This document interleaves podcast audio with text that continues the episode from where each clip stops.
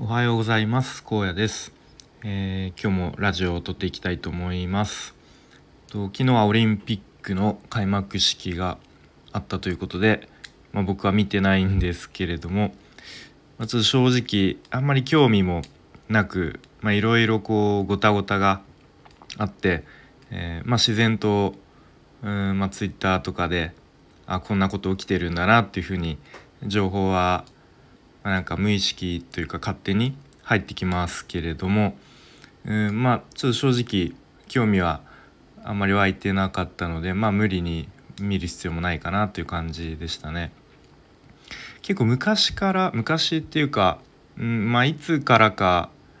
あのー、そういうなんかスポーツをテレビで見るっていうのがあんまりこう興味がなくなってしまいましたね。学生の時はあの僕ずっとサッカー部で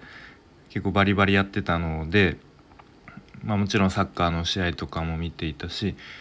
でもっとちっちゃい頃小学校の時はなんか一時期野球にどハマりしてたので野球とかもテレビであの欠かさず見てたんですけれどもなんか多分やら自分でやらなくなってからそういうスポーツの試合とかあんまりテレビで見なくなったなっていう気がしますね。うん、なんかなのでうんどうなんだろう。そういうこうサッカー日本代表とか熱狂的に応援する人とかの、まあ、気持ちもわからないでもないけどなんかそういう時だけなんか普段は全然応援してないのでそういう時だけ応援するっていうのがなんかあんまり分かんないかなっていう感じですね。まあ別にいいとか悪いとかではないんですけれどもまあそんな感じで、えー、今日の本題ですが今日はちょっとした一言が気になるっていうテーマで話していきたいと思います。まあ、結論を先に言うと、まあ、誰かとの会話において、まあ、できるだけ肯定的な言葉をかけた方がお互い気持ちよく会話できるよねみたいな、えー、結論に行き着くはずです。えっとまあ最近のあの妻との会話で思ったことですねちょっとあんまりこう悪口みたいにならないように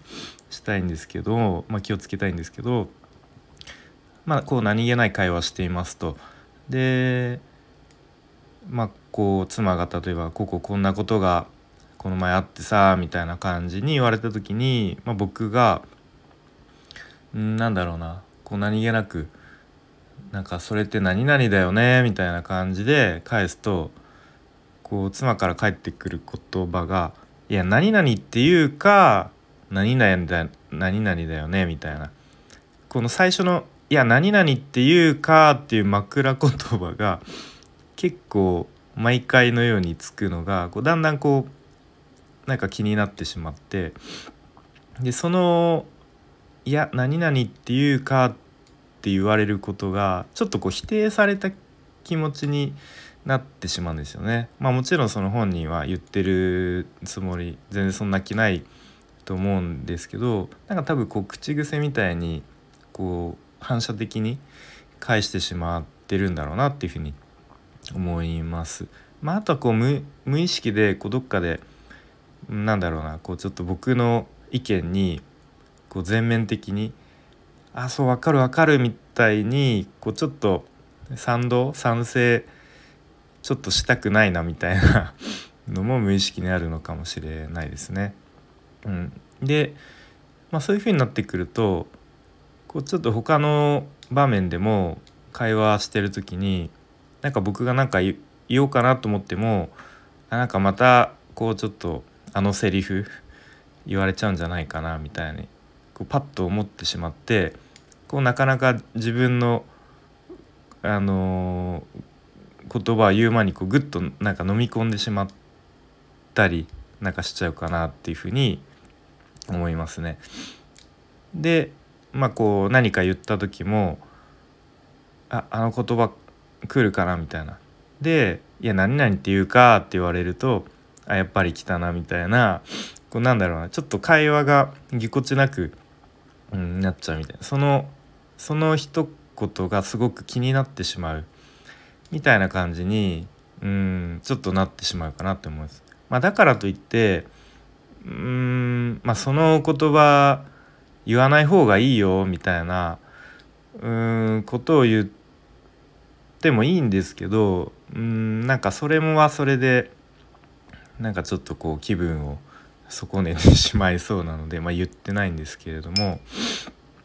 まあそういうことがありますと。まあ、なので、えーまあ、僕の自分自身に置き換えてみると、まあ、誰かと会話する時は、まあ、もちろんこう思考停止で何でも「うんそうだよね」みたいな「うん分かる分かる」みたいな何でもかんでもこう賛同相手の意見に賛成するのは良くないとは思うんですけれども